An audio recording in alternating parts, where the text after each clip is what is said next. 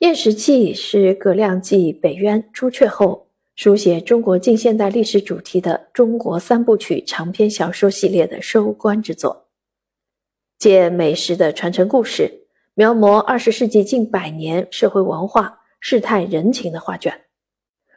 如果从故事的层面看，小说有鲜明的世情小说色彩，但又不是传统的世情小说。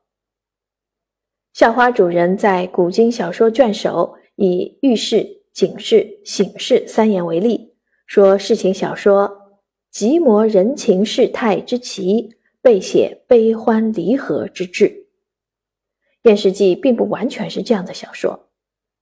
小说写酒楼茶肆、梨园寺院、红尘净土，虽然是各行各业各色人等，同时也为早期革命者打了掩护。一八九五年，孙中山与杨衢云何启德城西报记者黎德，就是在杏花楼草拟广州进攻方略及对外宣言。当时的香港首富何启也在会议上发言，谈论其成功后如何建立临时政府的政策大纲。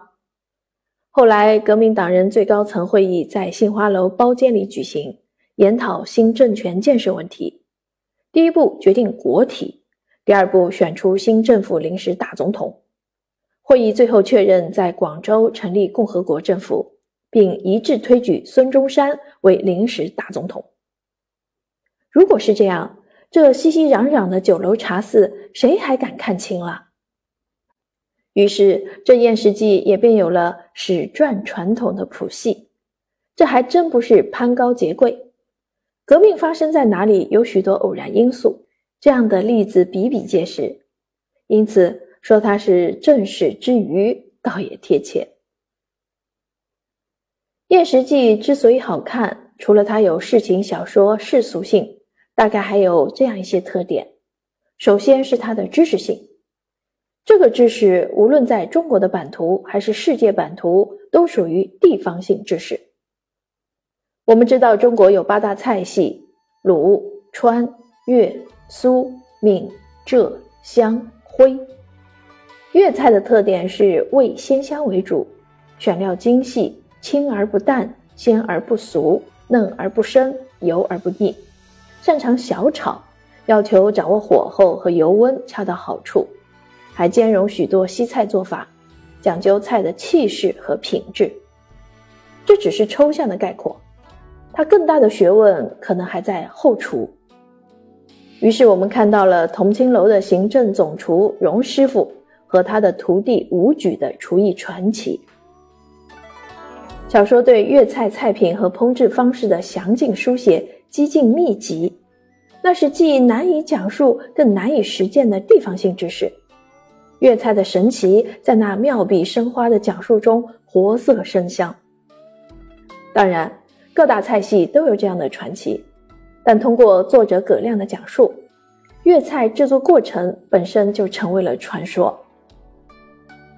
其次，马克思主义认为，人们必须首先吃喝住穿，然后才能从事政治、科学、艺术、宗教等等，注重物质生活，吃是第一位的。民以食为天是绝对的硬道理。更重要的是，和居所衣着一样。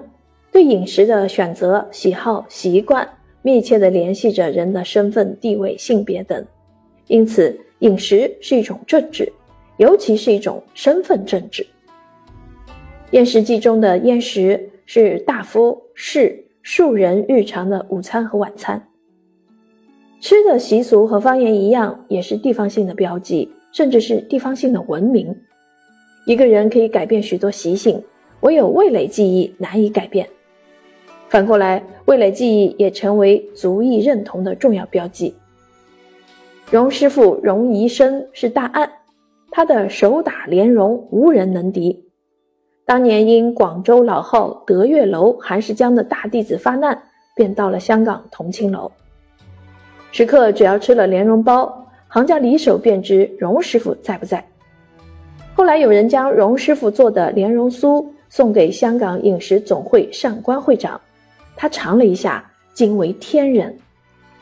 不仅荣师傅在香港声名鹊起，而且莲蓉包崇拜也表达了岭南饮食政治的冰山一角。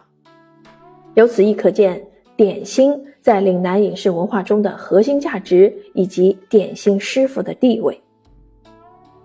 第三，燕食记显然还有很多可圈可点的悠长，说来说去都是节外生枝，都不是紧要处。小说最终要写的是世道人心。塑造典型人物，《验尸记》里写了很多人物，但给人印象最深刻的还是荣师傅荣宜生和他的徒弟陈武举。小说以粤港的时代风云作为背景，以荣师傅的传奇人生为基本脉络，将一个大案师傅的形象像岭南美食一样活色生香地塑造出来。他敬业虔诚，无论打莲蓉还是带徒弟，都一丝不苟。他遵守行规，一言九鼎。陈武举曾经是荣医生最得意的白案弟子，视他为传承自己莲蓉点心绝技的唯一传人。